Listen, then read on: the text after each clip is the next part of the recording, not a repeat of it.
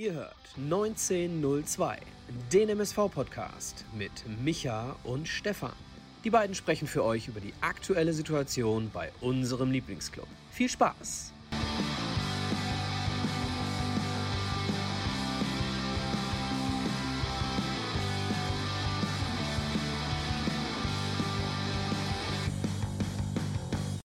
Eine neue Folge Podbolzers 1902. Heute Abend hier mit dem Julian, der den Michael heute mal vertreten wird. Schöne Grüße gehen raus natürlich an den Micha, der ja mit einem weinenden Auge leider heute absagen musste. Aber wir haben ja natürlich deswegen sehr, sehr guten Ersatz, denn das Ganze könnte man heute betiteln Halloween. Das Schrecken aus der Tiefe der MSV Duisburg auf Platz 19 nach der Niederlage beim Hallischen FC 2 zu 1 verloren. Und das Ganze ja, zeichnet sich ja schon ab, dass es ein paar harte Wochen werden. Und darüber wollen wir jetzt sprechen. Deswegen erstmal, wie immer, natürlich die Intro an den Kollegen hier, in dem Fall den Julian. Schönen guten Abend, wo auch immer du bist. Wobei du hast mir ja gesagt, Wohnung ist gerade schon so halbfertig, sage ich mal. Schönen guten Abend nach Duisburg. Ja, schönen guten Abend, Stefan. Danke für die Einladung. Ich freue mich wieder hier zu sein. Äh, ja, Wohnung halbfertig, sagen wir ein Viertel fertig. Also äh, ich bin jetzt tatsächlich dann umgezogen nach Duisburg, bin jetzt wieder Duisburger, aber in der Wohnung selber ist noch viel zu tun. Ich lebe noch zwischen Kisten. Merkst du selber, ne? Seitdem du wieder in Duisburg wohnst, äh, läuft, läuft nicht so, ne? Bei uns allen. Ja, Weil es vorher so gut lief, ne? ja, ja, genau. Weil es vorher so geil lief. Richtig. Ähm, ich habe mal was Neues mitgebracht. Und zwar ähm, für jeden Gast am Anfang mal einfach nur kurz mit einem Satz oder mit einem Wort kurz drei Fragen, beziehungsweise drei Punkte, die du mal ganz kurz und knapp beantworten kannst. Mhm. Äh, wo hast du gestern geguckt? Zu Hause, auf der Couch. Allein? Ja. Gut. Ist Hagen Schmidt der richtige Mann am richtigen Zeitpunkt oder zum richtigen Zeitpunkt und am richtigen Ort? Das soll ich jetzt mit einem Wort beantworten. ja. Sag einfach mal ja oder nein. Ja. War das jetzt voller Überzeugung oder weil du das sagen musst? Das war ohne Begründung, weil ich ja nur Ja oder Nein sagen durfte. Sehr gut, sehr gut. Hast dich nochmal schön rausgefunden. Und als letzten Punkt, jetzt haben wir den eigentlich schon vorweggenommen. Wie lange, wie lange dauert noch deine Renovierung? Ein halbes Jahr, keine Ahnung. Alles klar. Also, also dann, ein paar, paar Wochen wird es noch dauern. Perfekt, perfekt. Machen wir jetzt immer wieder zum Einstieg, um unseren Gast mal kurz schon mal auf das Prägnanteste hier festzunageln. Ähm, kleiner Programmhinweis an dieser Stelle. Äh, werden heute eine, eine äh, knackige Review durchziehen, so roundabout 45, 50 Minuten, damit wir das Ganze hier relativ schnell und gut abhandeln. Denn es sind mit Sicherheit heute auch ein paar Leute von euch unterwegs, die ein bisschen feiern oder ein bisschen auch hier gleich komplett eskalieren. Von daher wollen wir euch gar nicht zu lange äh, aufhalten. Viel Spaß schon mal darüber hinaus für heute Abend. Kleiner Hinweis ähm, von uns natürlich. Auf unserem YouTube-Kanal liegen noch diverse Videos ab, also auch zum Beispiel der Zebra-Vlog mit ein paar netten Geschichten hinter den Kulissen von letzter Woche, wo wir im Stadion waren. Der Michael und ich, wir waren ja beim Zebra TV. Schöne Grüße an Stefan Leiven und an den Piet Ahrens zu Gast. Dort einfach mal reinschauen und wenn ihr es gemacht habt, auf jeden Fall auch mal ein Like hinterher schicken. Dann haben wir einen Aufruf nochmal. Wir haben 993 Abos bis gerade. Es wäre ganz cool, wenn wir jetzt wirklich heute Morgen irgendwie so die 1000 mal voll hätten. Das würde uns auch schon enorm weiterhelfen. Und wenn ihr Bock habt, die Donations bzw. die Spenden-Link äh, ist in dieser Beschreibung hinterlegt. Dort könnt ihr irgendwas mal reinknallen, wenn ihr Lust und Laune habt. Ja, Simon, ach Simon sage ich schon, Julian, jetzt bin ich schon ganz durcheinander, denn ich war ja gestern auch noch komplett weg und eskaliert. Von daher, ich habe das, was die meisten heute machen werden, äh, habe ich gestern erledigt. Von daher alles gut. Also gegruselt ähm, haben wir uns gestern alle schon. Ja, definitiv. Denn ähm, ja, kommen wir mal so ein bisschen zum Spiel oder zum Sportlichen, zur Misere. Denn wir können ja das ganze Thema mal ein wenig anders anfangen. Wir können ja mal gucken. Und zwar haben wir gerade, du hast mir gerade verraten, du hast zum ersten Mal auf die Tabelle geschaut. Und jetzt kann ich das allen Leuten jetzt nicht ersparen, denn wir stellen fest, Havelse ist 20. Nachdem ich ja vor der Saison oder äh, nach dem ersten Spieltag prognostiziert habe, hm, ich glaube, die holen null Punkte bis zum Ende der Saison. Jetzt haben sie sieben äh, sind 20. Und äh, jetzt gucken wir auf die Tabelle und stellen fest, der MSV ist auch nur ein Platz besser.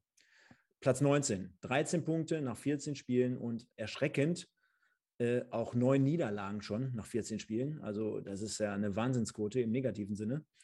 Und ja, vielleicht mal erstmal so, wenn du das so siehst, vielleicht mal nicht jetzt ein Wort oder nicht ein Satz, aber beschreib doch mal bitte diese Situation, die wir jetzt gerade bildlich dort sehen.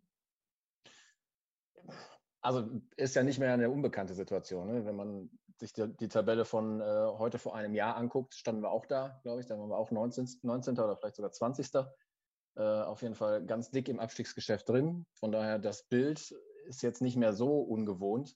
Aber ja, man hatte natürlich gehofft, dass es diese Saison anders wird und dass man eben nichts mit dem Abstieg zu tun hat. Von daher doch ein bisschen erschreckend. Vor allem, weil es auch schon wieder drei Punkte sind. Also Viktoria Köln auf 16 äh, hat 16 Punkte und damit drei mehr als wir. Und das droht dann schon so ein bisschen äh, den Anschluss nach oben zu verlieren. Ich finde nämlich erwähnenswert oder auch ganz interessant, ähm, nachdem wir ja gegen Kaiserslautern am Montag 1-1 gespielt haben und wir ja im Vorfeld schon vor Ehrfurcht äh, erstarrt waren, so mehr oder weniger, so nach dem Motto, oh, Lautern, die haben jetzt eine Serie, die, die kommen jetzt zu uns, die bringen Fans mit, die werden mit Sicherheit richtig Rückenwind haben. Sind die Würzburger Kickers heute mal eben dahin gefahren und haben 2-0 gewonnen. Nur mal eben so viel zur Thematik, wie, aus welcher Perspektive man sowas immer betrachtet. Äh, auch Neucoach Danny Schwarz am Start jetzt in, in Würzburg, also hat dort schon so einen kleinen Turnaround äh, hingelegt. Ähm, und erwähnenswert, Viktoria Köln, du hast es gerade ge äh, gesagt, die haben ein Spiel gewonnen. Und der dritte Punkt, 1860, 13 Spiele, Zwickau 13 Spiele und Fair 13 Spiele. Das heißt, die haben alle noch ein Spiel weniger. Und jetzt lass die mal ein bis drei Punkte holen. Dann passiert nämlich genau das, was du gesagt hast. Es entsteht dann schon so eine leichte Lücke. Du hast die Möglichkeit, dann nicht mit einem gewonnenen Spiel mal eben über den Strich zu klettern, wahrscheinlich. Und das ist ja dann auch irgendwann für die, für die, für, für die Birne irgendwann schwer, ne? Mit Sicherheit, wenn du in diesen Trott reinkommst. Ja, das ist immer. Also wenn man einmal in so einer Abwärtsspirale drin ist, das haben wir letzte Saison zur Genüge gesehen, das haben wir in zahlreichen Abstiegssaisons aus der zweiten und ersten Liga gesehen. Wenn du einmal unten drin stehst, löst das was im Kopf aus, beziehungsweise blockiert das was im Kopf. Da komme ich vielleicht gleich später nochmal zu, äh, zu dieser Kopfthematik. Ähm, und ja, dann besser wird es dann auch nicht, wenn es nicht irgendwie eine Situation gibt, so ein, so ein Brustlöser, was, was dann nachhaltig auch wirklich eine, eine Veränderung ins Positive bewirkt. Aber diese Quervergleiche finde ich immer so ein bisschen schwierig, jetzt zu sagen, okay, wir haben äh, gegen Lautern 1-1 gespielt, äh, dann hat Lautern 2-0 verloren. Äh, was bedeutet das dann für, für den Quervergleich, wenn wir gegen die anderen spielen? Das ist, das ist immer ein bisschen schwierig. Also gerade in der, in der dritten Liga, wo mhm, abgedro ab, abgedroschener ja. Satz, ne? aber stimmt ja in der dritten Liga eben, wo jeder jeden schlagen kann.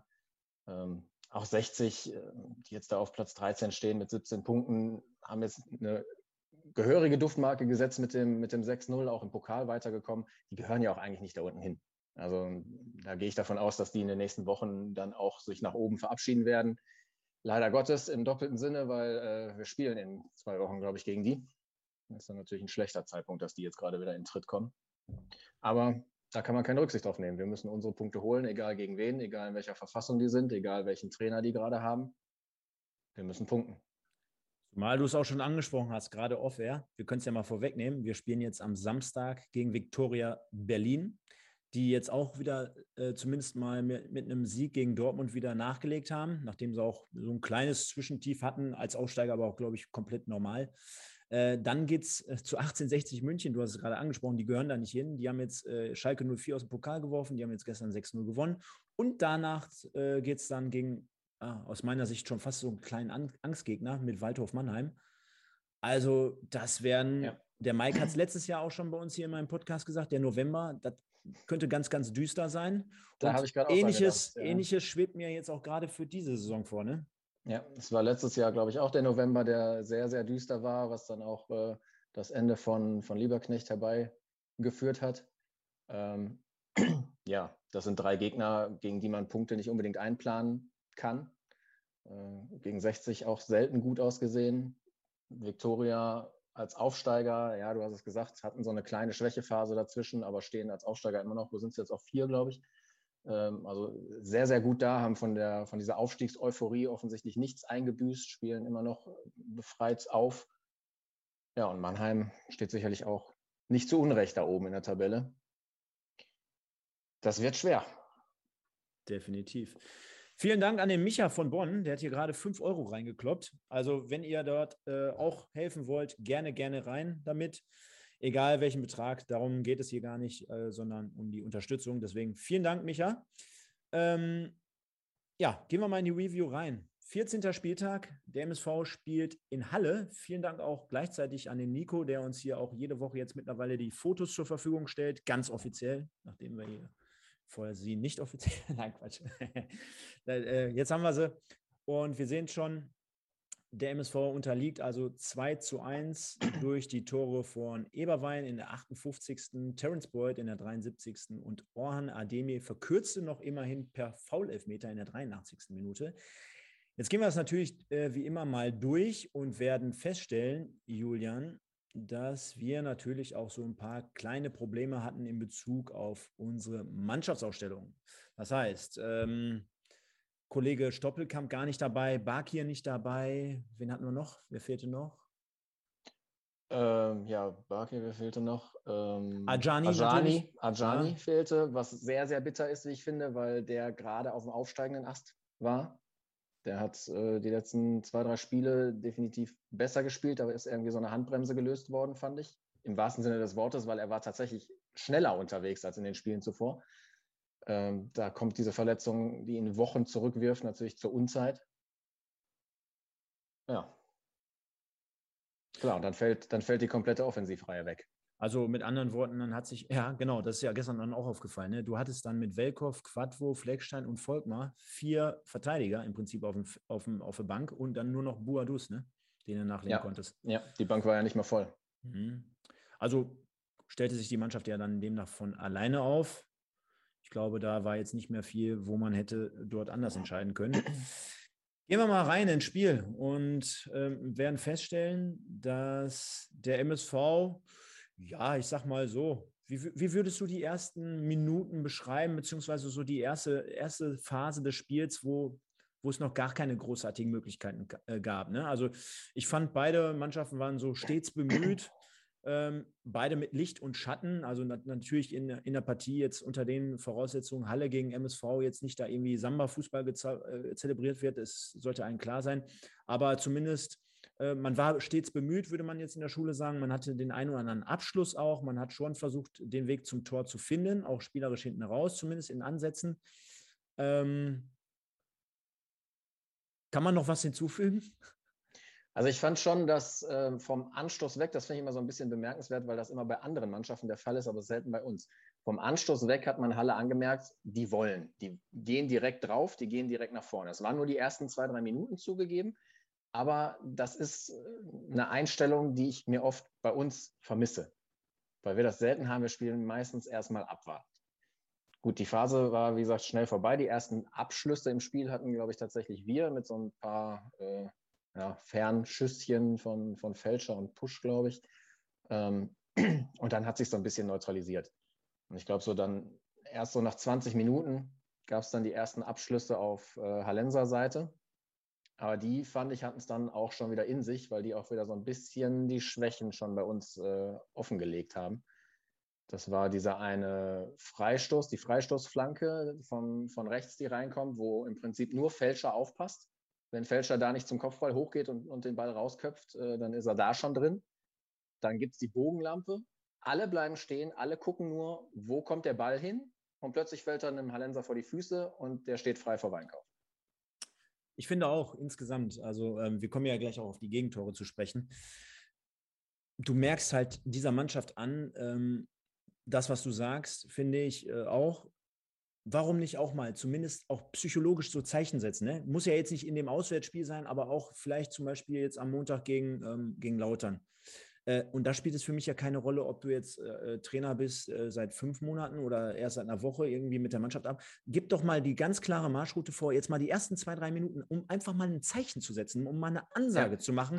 Wir, ja. sind, wir sind hier heute der gastgebende Verein oder selbst wenn wir auswärts spielen, wir entführen hier heute drei Punkte mit voller Überzeugung und ja. ihr könnt mal gucken, wo ihr euch dann da hinten dann anstellt. Weißt du? Und ja. einfach mal für die, für die Psyche auch des Gegners, das macht ja auch ein bisschen was mit dir. Denn du als Halle, jetzt überleg mal, weil den Punkt haben wir ja noch gar nicht angesprochen, auch bei Halle, es fehlten diverse Leute mit. Lindehahn, Römernslöwen, äh, äh, Löhmannsröben, ähm, ähm, Dersdorf, also auch ganz wichtige, entscheidende Spieler bei Halle, die haben seit Wochen will ich jetzt nicht sagen, aber ich habe gerade geguckt, aus den letzten acht Spielen haben die auch nur einmal gewonnen. Das heißt, immer, wir, wir, wir gucken zwar immer auf, auf den MSV, ist ja auch richtig, aber oftmals spielen wir auch immer gegen Gegner, die sind jetzt auch nicht so gerade, wo man sagt, boah, geil, die haben jetzt Bäume ausgerissen. Ich kann mich auch noch an die Partie gegen Meppen vor ein paar Wochen erinnern, wo wir, äh, äh, da hat Meppen ein gutes Auswärtsspiel gemacht, aber weil wir sie doch gelassen haben, weil die waren ja bis zu dem Zeitpunkt, an dem Tag,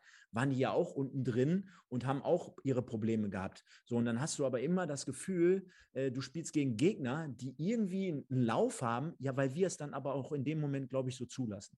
Ja, also man sieht das ja bei uns dass wir Probleme haben mit den Mannschaften, die direkt draufgehen, die direkt 100 Prozent Vollgas geben. Ich erinnere mich jetzt äh, spontan an das Auswärtsspiel in Zwickau, das letzte äh, Spiel von Lettieri, ähm, wo wir nach 15 Minuten, glaube ich, schon 3-0 hinten lagen, wo wir überhaupt nichts dagegen zu setzen hatten. Genau wie du sagst, das macht was mit einem. Die, man ist in gewisser Weise überrascht. Man wird erstmal nach hinten gedrängt. Man weiß gar nicht, okay, das Spiel hat jetzt gerade erst angefangen. Wieso legen die schon so los? Warum können wir das nicht? Und genau wie du sagst, wir spielen häufiger gegen Mannschaften, die selber verunsichert sind, die selber keine gute Serie haben, die selber die letzten Spiele underperformed haben. Und das auszunutzen, da zu sagen, wir gehen direkt drauf, wir machen vielleicht in der fünften Minute das 1-0, dann, dann, läuft so ein Spiel völlig anders. Das, das, das weiß auch jeder, der Fuß, selber Fußball spielt. 100 Prozent, da könnt ihr mir mit Sicherheit recht geben.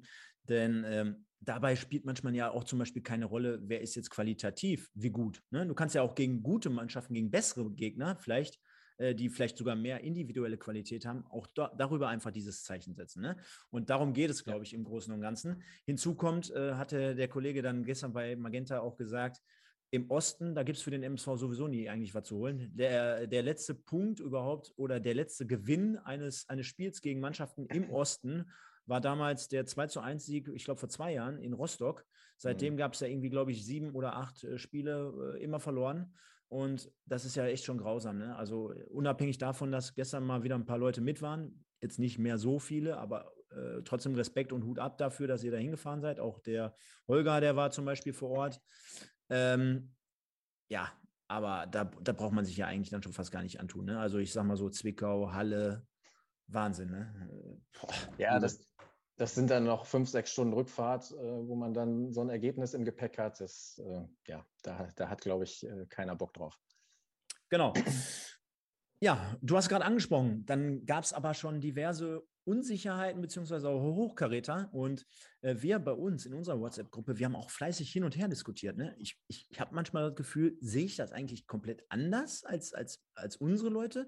Denn ich habe zum Beispiel auch zwei hochkarätige Chancen notiert für Halle, beispielsweise. Einmal durch Niedfeld, der dann vor äh, Weinkauf auch tauchte. Genau, das war die Szene, die ich gerade meinte. Äh, genau, okay. Äh, mit links. Und das ist für mich eine richtig gute Tormöglichkeit. Also da kann ich jetzt nicht davon reden, dass das irgendwie so ein Schüsschen war aus der Distanz, sondern er taucht ja halt ein paar Meter vor Weinkauf auf. Da hat er gut reagiert, hat ja. er die Beine schön zugemacht. Und dann halt aber auch noch, ich weiß nicht, ich glaube. Terence Boyd. Ja, der Kollege Samson, der einfach durch das komplette Mittelfeld marschiert und dann aber den Pass auf Höhe so, von ja. 16er dann ins Ausspielt. Da hatte Halle ja, eine absolut gute Überzahlmöglichkeit und da hat er sich dann selber nachher an die, an die Birne gepackt. Ja, dann hätte er dort schon vorher rechts rausgespielt auf Eberwein, der in Position gelaufen war. Dann wäre es da richtig, richtig gefährlich geworden. Ne? Das, das war eine Szene, äh, die kam später. Ich glaube, dieser, dieser Ball vom Niedfeld, wo er frei vor Weinkauf, Weinkauf steht. Kurz danach gab es die Szene von Boyd, äh, auch über die rechte Seite entstanden, wo äh, Jindovian überhaupt nicht äh, am Mann ist, äh, wo dann der Ball reinkommt und äh, Boyd frei zum Kopfball kommt, was auch eigentlich ein Tor sein muss. Wo Boyd wieder so ein bisschen in, in, diese, in diese Lethargie von, vom letzten Spiel in Halle verfallen ist, wo er ja acht, neun, zehn Großchancen hat liegen lassen. Und die andere Szene mit Samson, die du ansprichst, die fand ich so ein bisschen bemerkenswert, weil Steurer steht da im Prinzip alleine gegen Samson und es sind ja noch zwei Spieler außen mitgelaufen und links war, glaube ich, auch noch einer. Also Steurer muss sich entscheiden, äh, gehe ich auf Samson, stelle ich Samson, stelle ich den Passweg zu, was mache ich? Und er ist sich eigentlich gar nicht richtig sicher, was soll ich tun und macht dann irgendwie instinktiv das Richtige und bleibt stehen und irritiert Samson dadurch irgendwie so sehr, dass der ja diesen Pass da ins, ins Niemandsland spielt. Würdest du mitgehen, wenn ich sage, ähm, viele Leute haben ja auch in letzter Zeit immer die Jüngeren gefordert, ne? Also zum Beispiel Jendovia, Hetwa. Hast mhm. du auch das Gefühl gehabt, zumindest bei der einen oder anderen Situation, ähm, dass es dann vielleicht doch nochmal was anderes ist, äh, wenn du dann ja im Osten spielst, äh, dann es geht äh, irgendwie so Abstiegskampf, äh, ist auch gerade draußen nicht das tollste Fußballwetter, so theoretisch angesagt. Dann, dass du dann auch wirklich dann siehst, also ich sag mal so, eine linke Seite mit Brettschneider und Jindovian, da hätte ich vor, weiß ich nicht, vor anderthalb Jahren auch nicht so richtig dran geglaubt, ne? Sag ich ganz ehrlich. Also das hat, glaube ich, gar nicht mal so sehr was mit, mit dem Osten zu tun. Ähm, das sind einfach sowohl Hetwa als auch Jindovian sind, ohne den Jungs jetzt zu nahe treten zu wollen, die sind noch jung und lernfähig, aber im Defensivverhalten war das gar nichts. Defensiv haben die überhaupt nicht stattgefunden, beide Seiten nicht. Sehen wir auch gleich bei den Toren. Sehr gut. Und, ja. und, und offensiv halt auch nicht. Jindovian, okay, er ist U21-Nationalspieler von Rumänien. Er kann mit dem Ball umgehen, sicherlich. Aber er hat überhaupt kein Gespür dafür, äh, was er mit dem Ball tun soll, wenn er ihn hat. Er rennt sich ständig fest, er provoziert am Fließband Ballverluste. Das ist ganz, ganz gefährlich oft.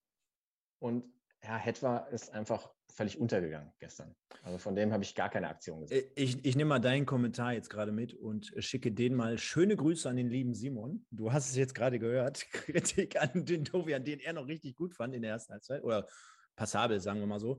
Ich sehe es aber genauso. Also der Junge, äh, komplett das, was du gesagt hast, er hat mit Sicherheit seine äh, Fähigkeiten, aber der weiß überhaupt nicht, wie und wann er sie äh, letztendlich in der richtigen Situation einsetzt. Ne? Also ja. auch, auch ähm, und da, da muss ich ganz ehrlich sagen, es ist ja zwar auf der einen Seite ein junger Spieler, aber der ist doch jetzt mittlerweile auch in seiner dritten Profisaison, wenn ich richtig äh, annehme. Ne? Also ähm, da muss ja eigentlich dann auch mal so eine kleine Weiterentwicklung stattfinden und am 16er herumzufummeln und dann ja. die Ballverluste zu provozieren. Also, sorry, ähm, das hat vielleicht eher sogar was mit jetzt nicht jung oder alt, sondern eher wie clever spiele ich einfach mein Spiel. Und äh, das ist so die eine Sache. Und die andere Geschichte ist ganz einfach, ähm, ich glaube, gerade als jemand, der vielleicht jung ist, der, der dann reinkommt, der mal eine Startelf-Chance äh, bekommt, ich kenne es auch dort vom, vom Fußball her, wo ich sagen würde, hör mal, hol dir doch erstmal die ersten Minuten oder die erste Halbzeit von mir aus, hol dir doch mal deine Sicherheit ab. Ja, spiel, es soll jetzt nicht so sein, dass er nur immer die Querpässe von links nach rechts oder rechts nach links oder nur nach hinten spielt. Kann ja auch mal ein Ball nach vorne in die Tiefe rein, alles gut. Kann ja auch der eine oder andere Ballverlust dabei sein. Ist ja gar kein Thema. Aber versuch doch erstmal irgendwie konstant äh, dein Spiel irgendwie abzureißen. Hol dir die Sicherheit, damit du dann auch nachher andere Dinge auf dem Platz abwickeln kannst. Und das fehlt mir dann halt auch komplett, ne?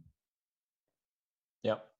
Ja, ich habe es äh, in einer von, meiner, von meinen WhatsApp-Gruppen gelesen. Ähm, Jindovian hätte es vielleicht gut getan, wenn man ihn mal in die vierte Liga verliehen hätte. Äh, klar, muss ein Spieler auch wollen, muss man auch einen Abnehmer für finden und so weiter und so fort. Aber vom Prinzip her, ja, ich glaube, das wäre auch gut für ihn gewesen. Glaube ich auch. Aber ob es gewollt hätte, ist die andere Sache. Da hast du schon vollkommen ja. recht. Ja, gehen wir mal rein. Und äh, ja, was heißt, gehen wir mal rein? Wir sind ja schon voll drin. Also erste Halbzeit letztendlich dann würden wir sagen, okay, ist so mehr oder weniger dann gewesen. Ich habe dann irgendwann am Ende auf die Uhr geguckt, dann war, glaube ich, die 43. Minute, habe ich mir gedacht, jo, geil. Irgendwie nichts Großartiges. Ja, die eine oder andere auf, äh, auf, äh, auf, auf, der eine oder andere Aufreger jetzt hier durch, durch die paar Chancen von Halle, klar. Aber am Ende des Tages, äh, ja. Also ich fand eigentlich die erste Halbzeit insofern noch ganz gut, dass wir Halle eigentlich zeitweise oder phasenweise ganz gut beschäftigt haben. Ich fand es ein bisschen bemerkenswert, nachdem der Schiedsrichter zur Pause gepfiffen hat, äh, im Fernsehen in Großaufnahme die Hallenser Spieler zu sehen, die vielfach wirklich unzufrieden waren, den Kopf geschüttelt haben. Da war natürlich auch Frust über die, über die eigenen vergebenen Chancen dabei, gerade bei Samson und bei Beuth. Aber man hat schon gemerkt, ähm, die sind nicht zufrieden. Und das war auch unser Verdienst, weil wir schon auch Nadelstiche setzen konnten. Wir hatten ja auch die Elfmeterszene in der ersten Halbzeit, die haben wir noch nicht angesprochen, an Ademi, den er natürlich kriegen muss, wo er eben auf den Fuß steigt. Das ist ein klarer Elfer für mich. Ähm, der Schiedsrichter hat auch freie Sicht auf die Szene. Und ähm, einer von den Hallensern Spielern, ich glaube sogar derjenige, der gefault hat, hat nachher im Interview gesagt, ja, ich treffe ihn ein bisschen, aber er fällt zu theatralisch habe ich tatsächlich auch so gesehen, dass Ademi da ein bisschen, er reißt so die Arme hoch und lässt sich dann fallen, okay, aber das darf nichts daran ändern, dass das ein Elfmeter ist. Definitiv, definitiv. Kontakt ist Kontakt. Ja. Ja, klar. Aber in solchen Phasen, da weißt du selber, ne? dann, dann, läuft auch alles irgendwie so gegen dich. Wobei man jetzt aber auch nicht sagen äh, kann, dass der MSV auch alles dafür tut, um diesen Bock umzuschmeißen. Ne? Also sagen wir ja gerade, erste Halbzeit, ja, die war halt da. Und ja, du hast den Elfmeter nicht bekommen, aber ne, über die Zeichen der Anfangsminuten haben wir gerade auch gesprungen. Also insgesamt okay, gehst du mit 0-0 in die Halbzeit, kommst dann raus und ähm, für mich hatte dieses Spiel dann irgendwann ab Minute, keine Ahnung wann, auf jeden Fall diesen Charakter, auch berühmtes Zitat oder äh, Spruch.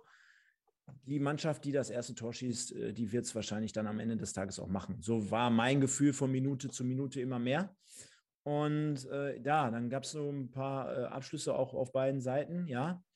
Und Eberwein, 58. Minute, sollte es dann einfach sein mit dem 1-0. Und jetzt, wenn wir es mal analysieren, kommst du mit Sicherheit mit deinem Argument wieder ins Spiel, wo du sagst, defensiv haben die beiden Jungs da nicht gut mitgearbeitet, unsere Jungspunde, denn halten wir mal fest, Einwurf war es, glaube ich. Das ist schon immer kein gutes Zeichen. Ein Einwurf. Ich, ich, ich habe das, sorry, sorry, wenn ich dich unterbreche, ich habe das irgendwann Anfang der Saison, als ich schon mal hier im Podcast war, hatten wir auch ein Gegen- oder ein fast Gegentor, ich weiß nicht mehr genau, nach einem Einwurf kassiert und da habe ich es auch gesagt. Ich glaube, wir sind die Mannschaft, ohne da jetzt eine Statistik zu kennen, äh, im Profifußball in Deutschland, die die meisten Gegentore nach gegnerischen Einwürfen kassiert. Und das ist was, was ich nicht nachvollziehen kann, weil nichts ist so einfach zu verteidigen wie ein Einwurf. Und wir kommen nach gegnerischen Einwürfen so oft in Bedrängnis und kassieren da so viele Gegentore. Es ist mir ein völliges Rätsel. Linke Seite, Angriffsseite von Halle, Einwurf und, und dann hast du das Gefühl, ähm, es ist ja eigentlich, wie du schon sagst, die, die Spieler sind ja zugestellt. Ne? Du hattest auf der rechten Seite von uns dann Hetwa, der einen Gegenspieler hatte, und äh, Fälscher. Und dadurch, dass halt Hetwa komplett abschaltet, ist halt Rolf. Hetwa ist gar nicht da. Hetwa ist gar der, nicht da, genau. Äh, steht Fälscher natürlich dann gegen zwei Mann ne? und lässt sich ja. dann über die äh, ja. Außenseite dann komplett natürlich ausspielen. Läuft im Prinzip die ganze Zeit dann nur hinterher, also kommt dann zu spät, läuft hinterher, äh, Querpass an, auf Höhe des Fünfers und dann steht Eberwein da und ich meine, den beide, wir beide hätten den wahrscheinlich auch gemacht, aber da steht er halt. Äh, ich glaube, es war sein neuntes Saisontor, also auch dort äh, steht ein Knipser zur richtigen Zeit am richtigen Ort.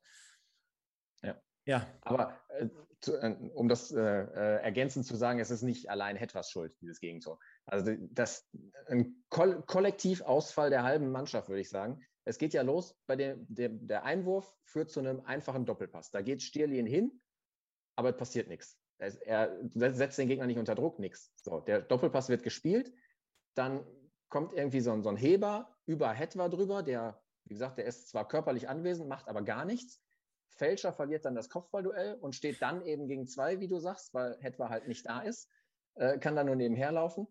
Im Strafraum haben wir noch Welkow, der irgendwie versucht, Beuth zu decken, aber gar nicht merkt, dass Beuth schon fünf Meter weg ist von ihm. Das heißt, der stand im Rückraum auch noch frei, den hätte man auch noch anspielen können. Welkow steht im Nix, der deckt da gar nichts.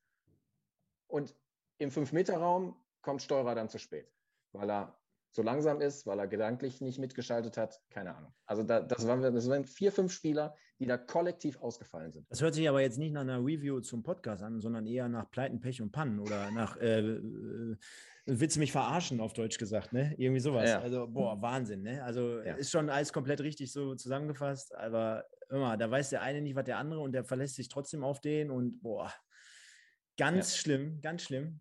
Und ich meine, dann hätten wir es nicht alle heraufbeschworen, aber uns war ja allen klar, diese Story, wenn man einen Film hätte schreiben können, mit der Anekdote, dass du sagst, ja, in der letzten Partie, der MSV hat ja nicht gegen Halle gespielt, sondern gegen Terence Boyd, sollte es dann natürlich aus seiner Sicht zu einem Happy End bringen, denn Terence Boyd erzielt in der 73. Minute das 2 zu 0 und spätestens da habe ich an gar nichts mehr geglaubt, bin ich ganz ehrlich. 2-0 in, in Halle mit der äh, Statistik, äh, da habe ich mir gedacht, jo, Ende. Und auch dieses Tor, da sagte auf der PK nach dem Spiel Hagen Schmidt, hör mal, das musst du verteidigen. Das musst ja. du einfach verteidigen. Und ich meine, ganz ehrlich, da hat ja auch gar kein Trainer der Welt irgendwelche Aktien mit drin und mit einem Spielsystem und ist er der Richtige oder der Falsche. Nein, Aber wenn ich nein. sehe, wie Stefan Welkow, der hier auch immer am Anfang zumindest sehr, sehr hoch gejubelt wurde, wie der da verteidigt, der, der, der, also er kommt rein. Er ist ja auch noch frischer. Ne? Er kommt rein, ist frischer. Und für einen Verteidiger gibt es doch nichts Schöneres, als sich hinter dem Mann zu positionieren und von da aus zu tackeln, anzugreifen, zu grätschen, sich das anzugucken, sich selber seinen Mann zu stellen. Du hast die Möglichkeit von links, du hast von rechts, du kannst von unten, du kannst von oben, von, von hinten, egal von wo.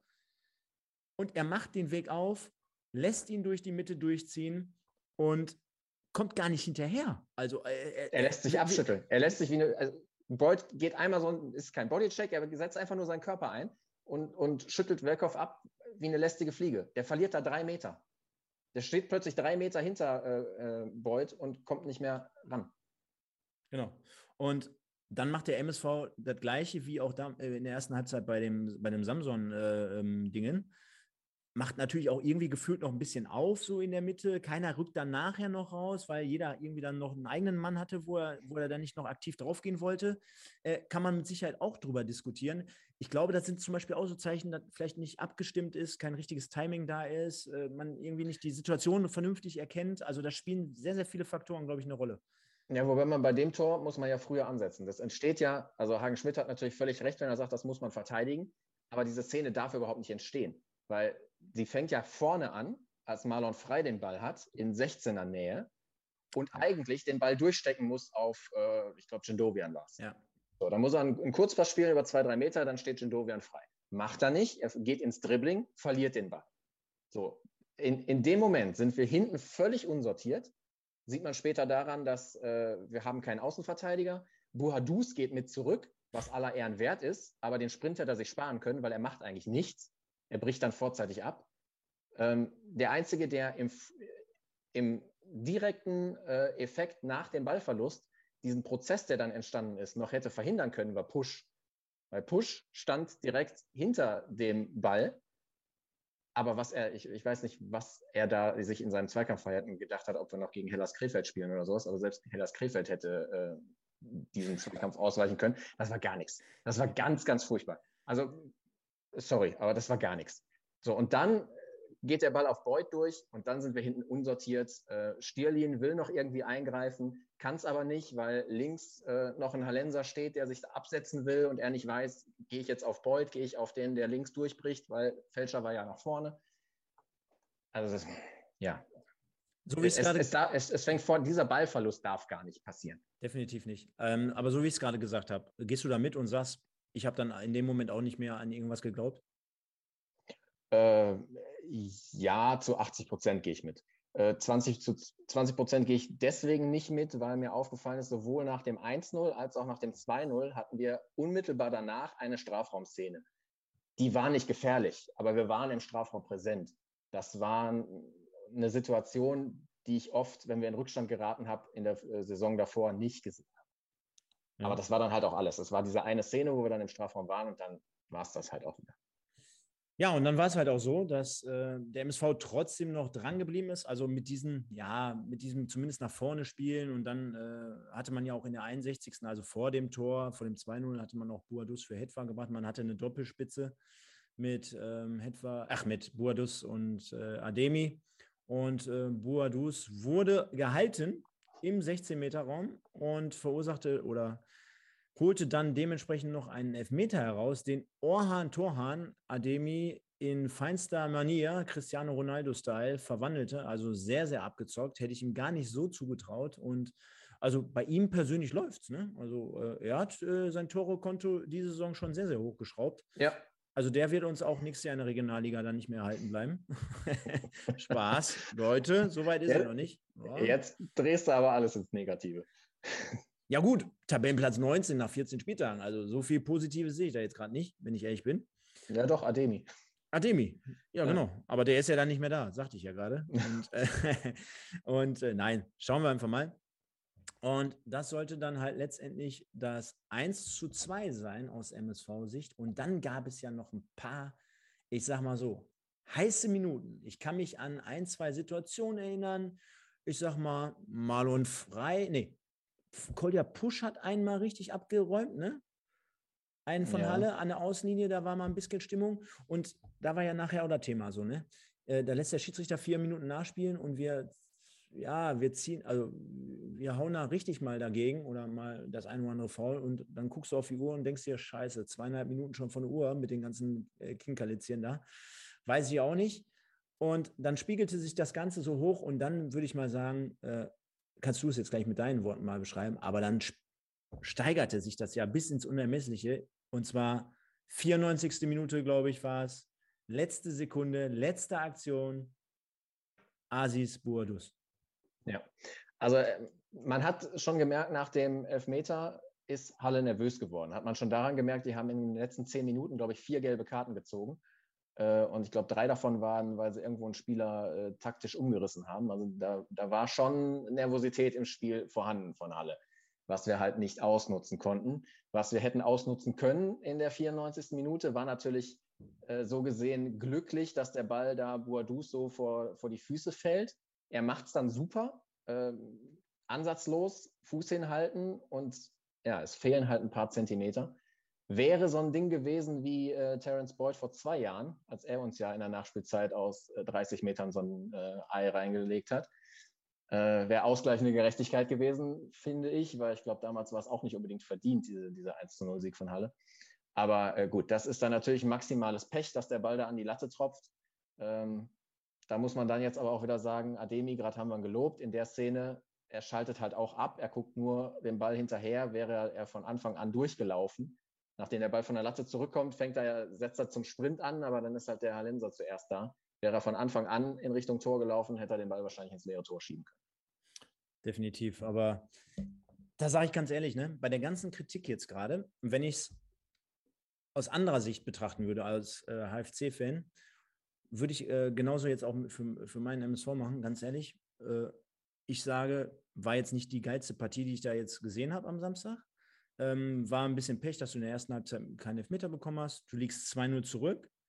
Aber dann darf sich so eine Mannschaft wie Halle auch beispielsweise nicht beschweren, wenn dann letztendlich noch folgerichtig das 2-2 passiert. Ne? Also äh, du spielst zumindest weiter nach vorne. Ob, ob du jetzt gut oder schlecht spielst, insgesamt wurscht aber du spielst nach, äh, spielst, äh, nach vorne, er zieht es an zwei und dann holst du in der 94. Minute in dem Auswärtsspiel beispielsweise noch diesen Punkt. Boadus hätte auch mal äh, seinen ersten Saisontreffer erzielt diese Saison, hätte ja vielleicht auch noch mal ein bisschen Aufwind gegeben.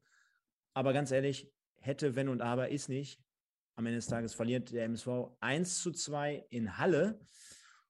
Und das ist natürlich dann schon ein hartes Brot. Ne? Also, nachdem man äh, jetzt mit Hagen Schmidt einen neuen Trainer präsentiert hat und man dachte, jo, da wird es mit Sicherheit irgendwie eine Reaktion geben oder einen Umschwung.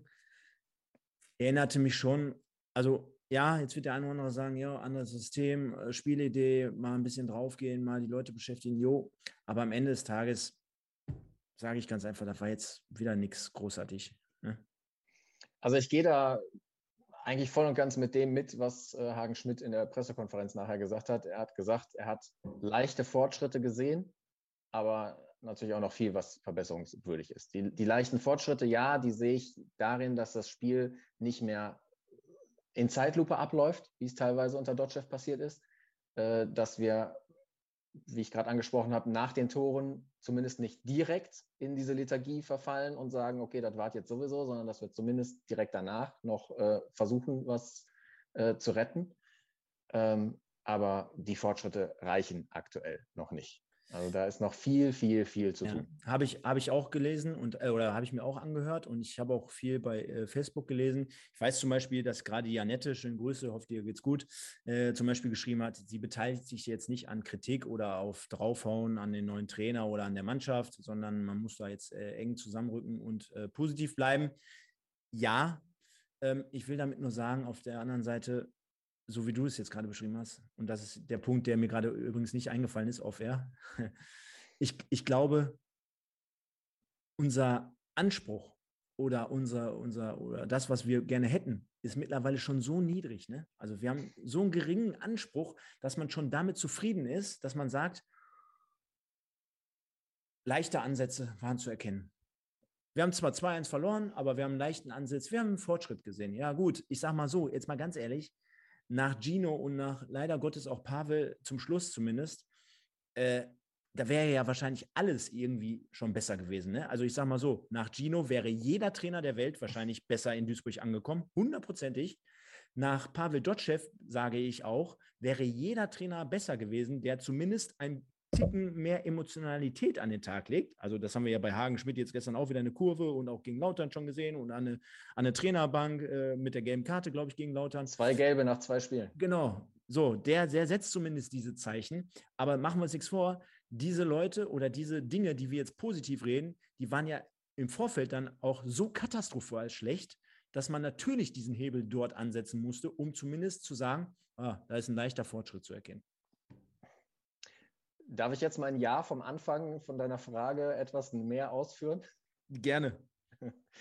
ähm, also ich halte Hagen Schmidt für den richtigen Trainer. Die Frage ist, ob es zum richtigen Zeitpunkt ist. Ähm, er ist, gut, man kennt ihn jetzt aus dem Profifußball noch nicht, logischerweise, weil es seine erste Profistation ist. Ich persönlich habe jetzt von ihm in, in seiner Jugendarbeit nichts mitgekriegt. Wir haben jetzt einen Eindruck von ihm über drei Profispiele und ein paar Trainingseinheiten und ein paar Interviews gesehen wie du sagst, er ist ein sehr emotionaler Typ. Er kann sicherlich die Mannschaft mitreißen.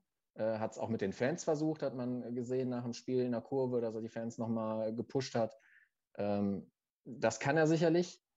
Anders als, wahrscheinlich anders als es äh, Pavel Dotschew gemacht hat. Aber er ist kein Feuerwehrmann. Er ist definitiv kein Feuerwehrmann. Er ist jemand, der äh, ein langfristiges Konzept verfolgen soll, was gut ist, was ich absolut begrüße. Die Frage ist, können wir uns das zum derzeitigen Stand oder Zeitpunkt erlauben? Äh, wäre zum derzeitigen Stand ein Feuerwehrmann besser? Hättest du mir die Frage so gestellt, hätte ich wahrscheinlich gesagt, nur diese Frage beantwortend, ja. Nicht langfristig gesehen, nur für den jetzigen Zeitpunkt, weil ich glaube, dass bei dieser Mannschaft im Kopf was nicht stimmt. Man sieht das bei so vielen Gegentoren, wir haben die Gegentore gerade äh, analysiert, bei so vielen Gegentoren vorher, man sieht es in so vielen äh, Aspekten des Spiels, die Mannschaft ist im Kopf einfach nicht da. Die ist so oft schläfrig, dass ich, ich sage jetzt mal so salopp, der Gembalis-Effekt. Gembalis sagt man ja immer so ein bisschen nach, dass er einfach im Kopf zu langsam ist. Und das zeigt einfach die ganze Mannschaft. Das zeigt sogar der Spieler, der äh, die beste Saison spielt, Ademi, wie ich gerade sagte, wenn er in der 94. Minute den Ball nur hinterher guckt, anstatt direkt drauf zu gehen. Ähm, das ist für mich auch mit ein Grund, weswegen so viele Spieler in dieser Saison underperformen. Weil man kann mir nicht erzählen, dass eine Mannschaft mit einem Weinkauf, mit einem Stoppelkamp, mit einem Baccalords, der sicherlich im Moment auch wieder an allen Ecken und Enden fehlt, äh, mit einem Boadus, dass so eine Mannschaft ein Abstiegskandidat in die vierte Liga ist. Ist sie nicht. Nicht, wenn sie ihre normale Leistung abrufen kann. Aber das tut sie nicht. Ein Stoppelkamp hat zwei Saisontore, beide nach Elfmeter. Das ist nach 14 Spielen keine Quote, die man von dem Moritz Stoppelkamp in der dritten Liga erwarten kann.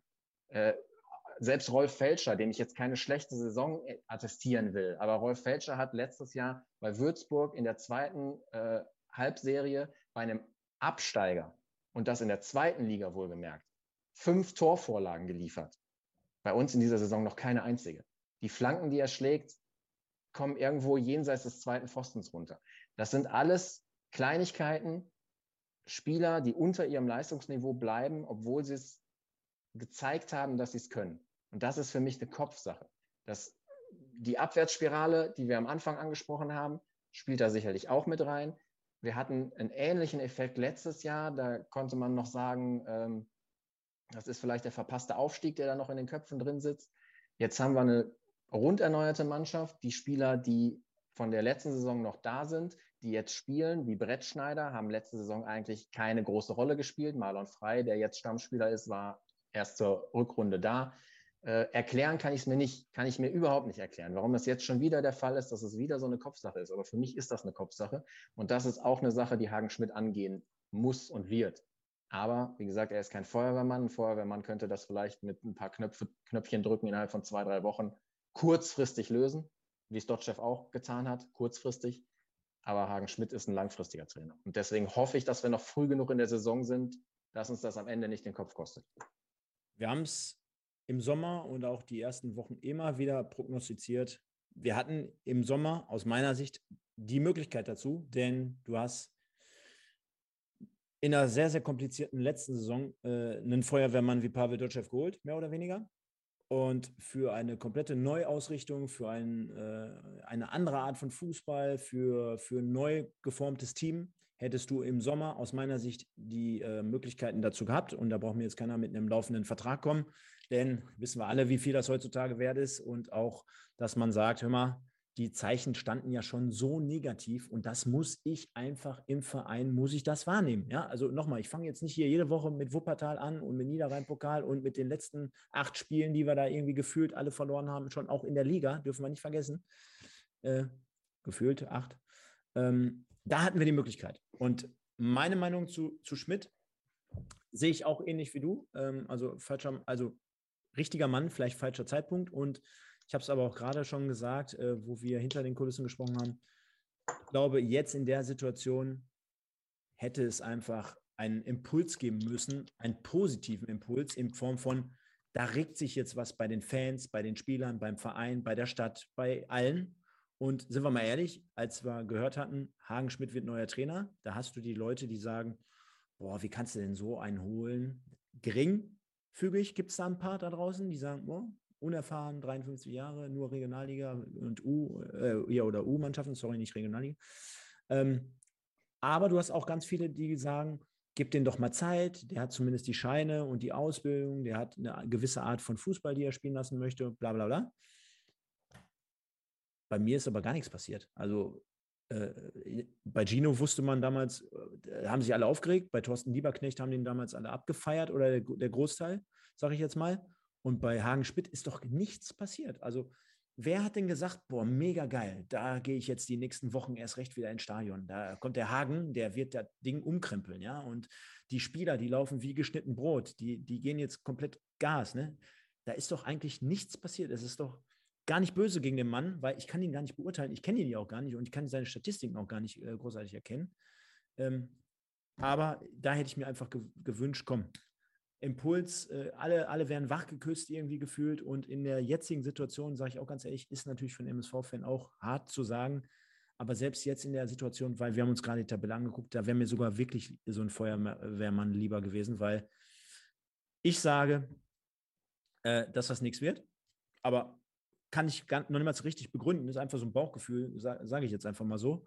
Und äh, wenn das jetzt auch nichts wird, dann wissen wir alle, was das ja heißt, so nach dem Motto, äh, würde ja bedeuten, dass die nächsten zehn Spiele beispielsweise jetzt auch nicht gewonnen werden würden. Und dann, boah, machen wir uns nichts vor, dann äh, sieht es ja komplett düster aus. Ne? Dann ist wirklich Halloween. Spätestens dann, dann haben wir Weihnachten, Halloween, ja. ja. Ja, aber gut, selbst dann haben wir immer noch, ich will jetzt nicht unter die Positivredner gehen und so, aber da, selbst dann hätten wir immer noch eine Rückrunde. Wer weiß, was in der Winterpause im Kader passiert. Eine Rückrunde reicht aus, um die Klasse zu halten. Das haben wir unter Dotchev gesehen, das haben wir unter diverse oder bei diversen anderen Vereinen gesehen, dass das ausreichen kann. Ähm, dann muss es eben reichen. Wenn es jetzt tatsächlich so wird, dass äh, Hagen Schmidt zehn Spiele braucht, bis die Mannschaft sein System verinnerlicht hat, bis die Mannschaft den Kopf frei hat, dann ist das so. Einen neuen Trainer wird es nicht nochmal geben, die Saison. Soll es auch meiner Meinung nach nicht. Ich glaube auch, dass äh, sollte es tatsächlich am Ende heißen, wir steigen in die Regionalliga ab, dass man dann mit Hagen Schmidt weitermachen wird.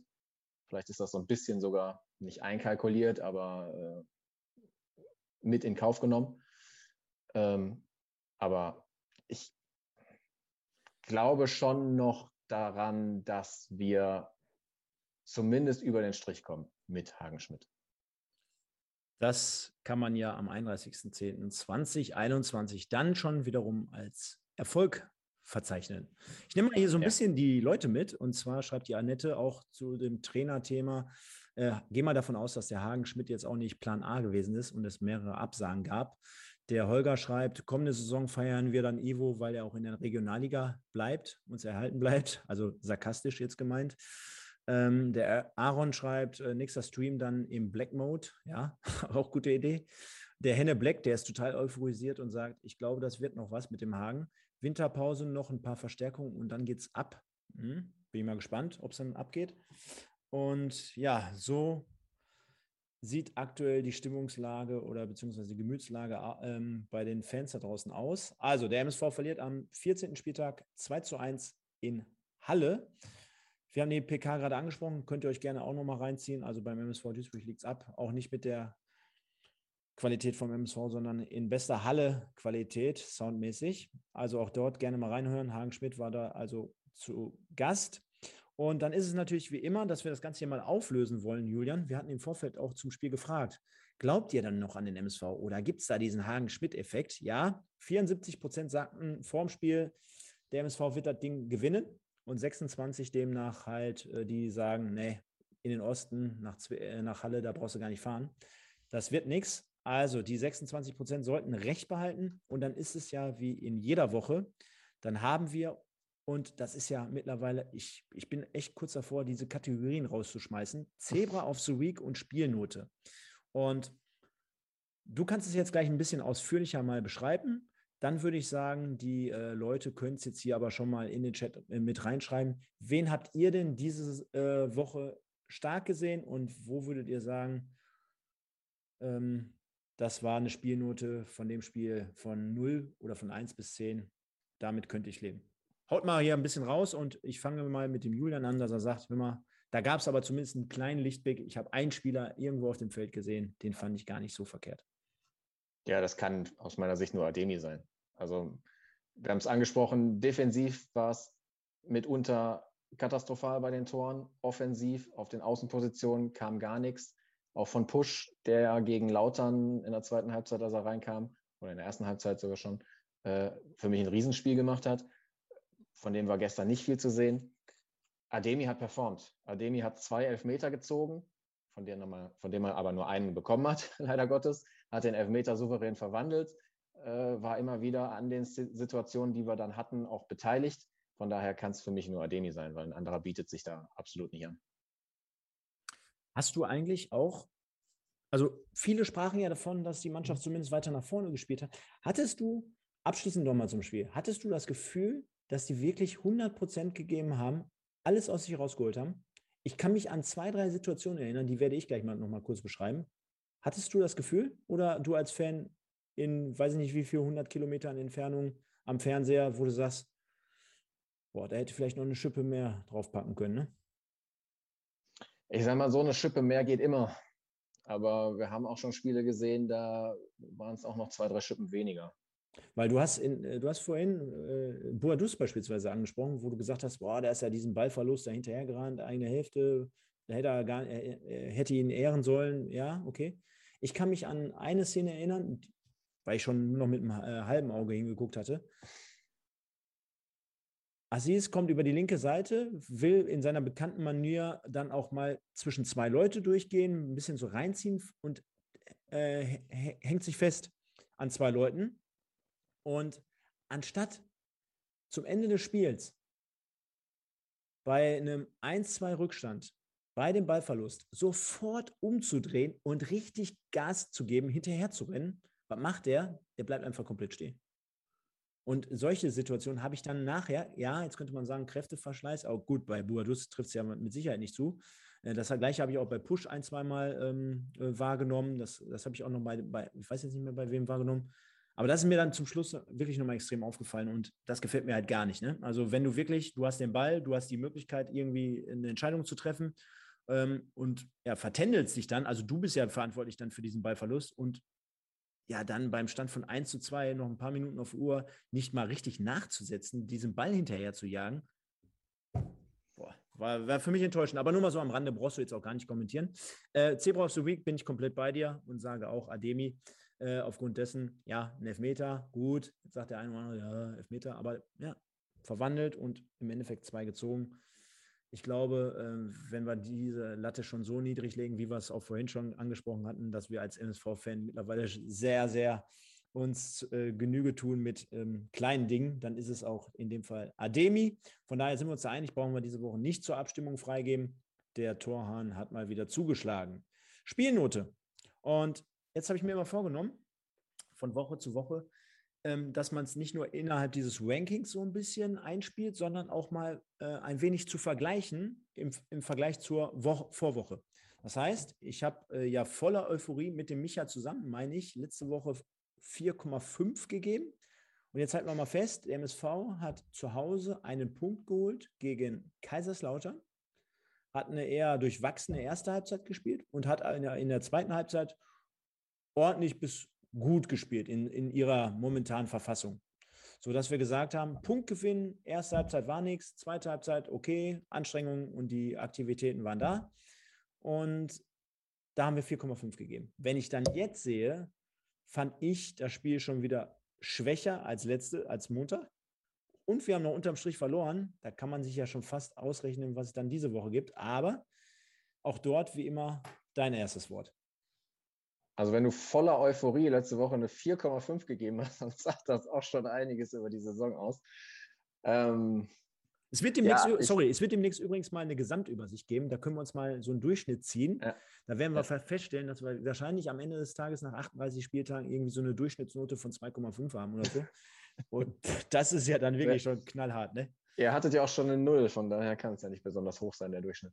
Ähm, ja, natürlich war das Spiel schwächer als, als gegen Lautern. Ähm, erste Halbzeit Lautern fand ich schlecht. Gestern fand ich die zweite Halbzeit schlecht. Die erste Halbzeit, habe ich ja vorhin schon mal gesagt, fand ich ganz okay. Von daher wäre ich wahrscheinlich irgendwo so zwischen 3, 3,5, 4. Also bleibe ich bei einer 3,5. Wow. Also wir haben auch schon wesentlich schlechtere Spiele gesehen. Die, die, ich weiß gar nicht mehr, wo die Nuller waren. War das Meppen? Ich glaube, Meppen war die, war, wo hm. Micha, glaube ich, eine Null gegeben hat. Ne? Hm. So ganz so katastrophal war es halt gestern nicht, aber. Ja, dann versuche ich es trotzdem noch mal ein bisschen auszuschmücken. Ich sage ganz ehrlich, äh, ich habe eine, ja, eine Mauer erster, also ich will jetzt nicht den komplett verteufeln, aber ich habe eine erste Mauer Halbzeit gesehen und ich habe auch eine zweite Halbzeit gesehen, wo dürfen wir ja auch nicht von der Hand weisen. Ne? Auch ähm, Halle ja auch noch schon vorher ein, zwei, drei gute Möglichkeiten hatte. Ne? Und ähm, wenn ich dann auch bewerte, klar, jetzt musst du auf der einen Seite das Spiel bewerten, auf der anderen Seite, das haben wir ja gerade das Thema gehabt, dass auch eine Mannschaft mit Halle gegen uns gespielt hat, die jetzt nicht vor, voller Euphorie strotzte. Ne? Also wir, klar, wir bewerten das Spiel, aber trotzdem die Rahmenbedingungen gehen da ja auch immer mit rein. Und äh, wenn ich dann ähm, vom Kommentator beispielsweise, das, das ist auch in, in der Birne hängen geblieben, so nach dem Motto, ja, Halle, ich weiß nicht mehr genau, was er gesagt hat, aber Halle, die spielen jetzt ja auch nicht überragend, aber die führen halt 2-0. Das ist ja das absolut Schlechteste, was dir dann als Gegner passieren kann, dass der Kommentator schon sagt, ja, die spielen jetzt hier heute auch keinen guten Ball, aber immerhin führen die 2-0. Ne? Und boah, das, das müsste dir als Spieler doch so in der Birne wehtun, wenn du sowas über dich gesagt bekommst. Und ja, man hat trotzdem weitergespielt. Man hat äh, zumindest noch einen Anschlusstreffer erzielt, aber am Ende des Tages haben wir verloren und äh, dort kann ich natürlich nicht, wenn ich äh, ein 4,5 gegen Lautern gebe, hier ungefähr pari bleiben. Ich gebe hier heute eine 2. Äh, denn ja, man war stets bemüht, aber für die Versetzung reicht es in dem Fall nicht. Wird so notiert. Ja. Gut. Ja, was haben wir dann noch? Dann vielleicht nochmal so ein paar kleine News, ohne jetzt eine News-Kategorie aufzumachen. Wir spielen in der nächsten Runde im Niederrhein-Pokal beim SV Sonsbeck. Das Ganze findet im November statt. Sollte ja, ich traue mich es ja gar nicht auszusprechen, aber eigentlich eine Pflichtaufgabe werden, die man da nehmen müsste und sollte, wenn es dann vielleicht in der nächsten Runde dann noch eine Stufe schwieriger wird. Und ja, dann haben wir aber auch noch den einen oder anderen, der hier heute voller Euphorie reingeschrieben hatte. Er hat zumindest bei Kicktipp ein bisschen was abgeräumt. Da haben wir in den letzten Wochen auch immer relativ wenig reingeguckt. Machen wir das für heute abschließend nochmal ganz kurz. Oh, jetzt bin ich hier falsch. Sekunde. Wo sind wir? Da sind wir. Und zwar die Top 10 zumindest. Der Borsi ist vier Plätze runtergegangen auf dem zehnten Platz. Der Paderborner und der Chris 1612 auf einem geteilten achten Platz. Nur der RWE, da habe ich mich ja gewundert. Ne? Wie hat der Schlingel das, denn das da reingeschafft? 15 Plätze hoch auf Platz 7. Wie bewertest du das? Stell dir mal vor, der gewinnt jetzt die, die, äh, die Kicktipp-Geschichte. Was soll ich dem denn dann schenken? Wie bewertest du das? Da ist mir als erstes der Satz äh, eingefallen. Naja, gewinn, Tippspiele gewinnen ja immer die, die am wenigsten Ahnung haben. Wahnsinn, ne? Wahnsinn, Wahnsinn, Wahnsinn, ey, Wahnsinn. Schreibt auch hier schon äh, der Sitcom, schreibt er. Punkt gleich mit Mike. Dann ist er der Kuhn 21, ne? Ja, ähm, nur der RWE auf Platz 7, Kuhn 21 auf 5, geteilter Platz und der Sitcom hat es jetzt gerade angesprochen, 1902 Mike. Unser Kumpel Mike, ich weiß nicht, was der für Wasser getrunken hat, aber äh, letzte Saison gleich schlecht wie ich, sage ich jetzt mal. Und mittlerweile auf Platz 5. Der schiebt sich an, noch irgendwie in die Top 3 reinzukommen. Ich wusste es immer. Der will von mir Kohle, der will von mir mein Geschenk haben. Also der gibt so viel Gas, dass er irgendwie einen Preis von uns absahen will. Spaß beiseite, richtig tolle Geschichte. Schöne Grüße an dich. Und ich weiß ja nicht, ob du es mitbekommen hast. Er ist ja Trainer bei Fichte Lindfort. Und die treffen jetzt in der nächsten Runde im Niederrhein-Pokal auf keinen geringeren als Rot-Weiß Essen. Ist das nicht eine geile Nummer? Deswegen, Mike, wir haben schon persönlich äh, gesprochen. Wir haben auch schon ähm, äh, diverse Nachrichten noch darüber hinaus ausget ausgetauscht. Denn äh, eventuell kann, ich, äh, kann es auch sein, dass ich dann vor Ort bin und wir das Ganze nochmal ein bisschen anders aufziehen. Äh, kommt aber noch in den nächsten Tagen und Wochen darüber, werdet ihr informiert. Aber für ihn mega, oder? Absolut. Riesensache. Noch geiler wäre natürlich der MSV gewesen. Das wäre noch geiler. Aber dann wäre, er, dann wäre er ja rausgeflogen. Also von daher lieber RWE kommt ja dann in der nächsten Runde. In der nächsten Runde dann Fichte ja. Lindfurt gegen MSV Duisburg. Das sind ja zwei Pflichtaufgaben, einmal für den MSV und einmal natürlich für Mike. Äh, als Duisburger jetzt dann gegen RWE zu verlieren, das, ja. äh, das, das wäre ja Wahnsinn. Nein, aber, aber wie geil ist das, ähm, dann an der Hafenstraße äh, vielleicht eventuell sogar zu spielen, weil sie müssen auf jeden Fall auf ihr Heimrecht verzichten, sagte er mir schon, denn mhm. an der Franzstraße in Kamp Lindfort, da wird geackert im Moment, also ähnlich wie bei dir zu Hause, die sind da noch nicht so weit, die sind noch nicht ganz fertig mit der Renovierung. Ja. Und äh, ja, von daher, jetzt schreibt der Holger hier schon, könnt ihr den Mike nicht mal als Gast einladen? Ja, Holger, wir haben uns immer noch nach wie vor lieb, also der Mike und ich, und äh, ist halt nur gerade sehr, sehr viel auf der Agenda. Es ist aber angedacht und er wird mit Sicherheit nochmal das eine oder andere Mal hier demnächst dabei sein. Erst recht auf jeden Fall, wenn er über dieses Spiel auch ein bisschen sprechen muss. Das ist ja für uns ja auch ganz interessant mal zu hören, wie sich so eine Sache entwickelt. Und äh, darüber hinaus auch mit Sicherheit mal um die Weihnachtszeit oder in der Silvestergala, die ja gar nicht mehr so lange weg ist, äh, traue ich mich auch kaum auszusprechen. Silvestergala äh, beim MSV Duisburg Podcast und man stellt sich vor, wir sind an dem Tag dann irgendwie auf Platz 20 oder so. Havelse sogar noch überholt. Boah, dann sitze ich hier aber mit Smoking und Krawatte oder nee.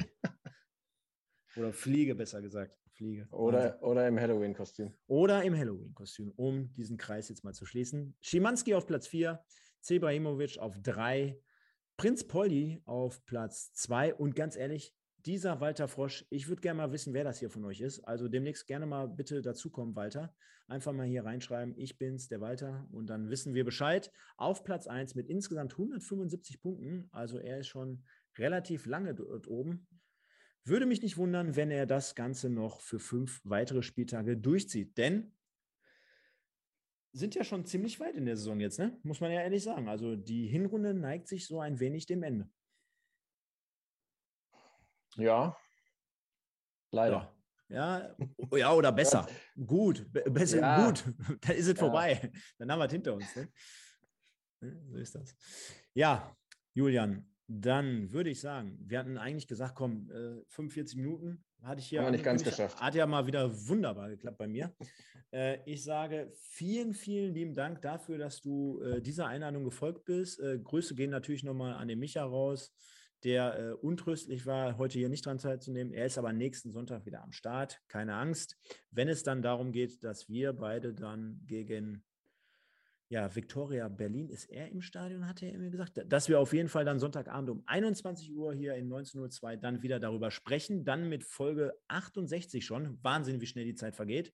Ich möchte mal gar nicht wissen, wie viele Reviews ich gemacht habe und der MSV verloren hat. Also darüber müsste es demnächst auch mal eine Statistik geben. Ich weiß, der Florian Gurke, der bereitet schon was für Silvester vor. Flo, wenn du das irgendwann mal hörst, bitte stell doch mal eine Statistik auf bei 68 Podcast-Folgen aktuell. Äh, du musst es natürlich hochrechnen bis zu dem Zeitpunkt, wann wir dann Silvester haben.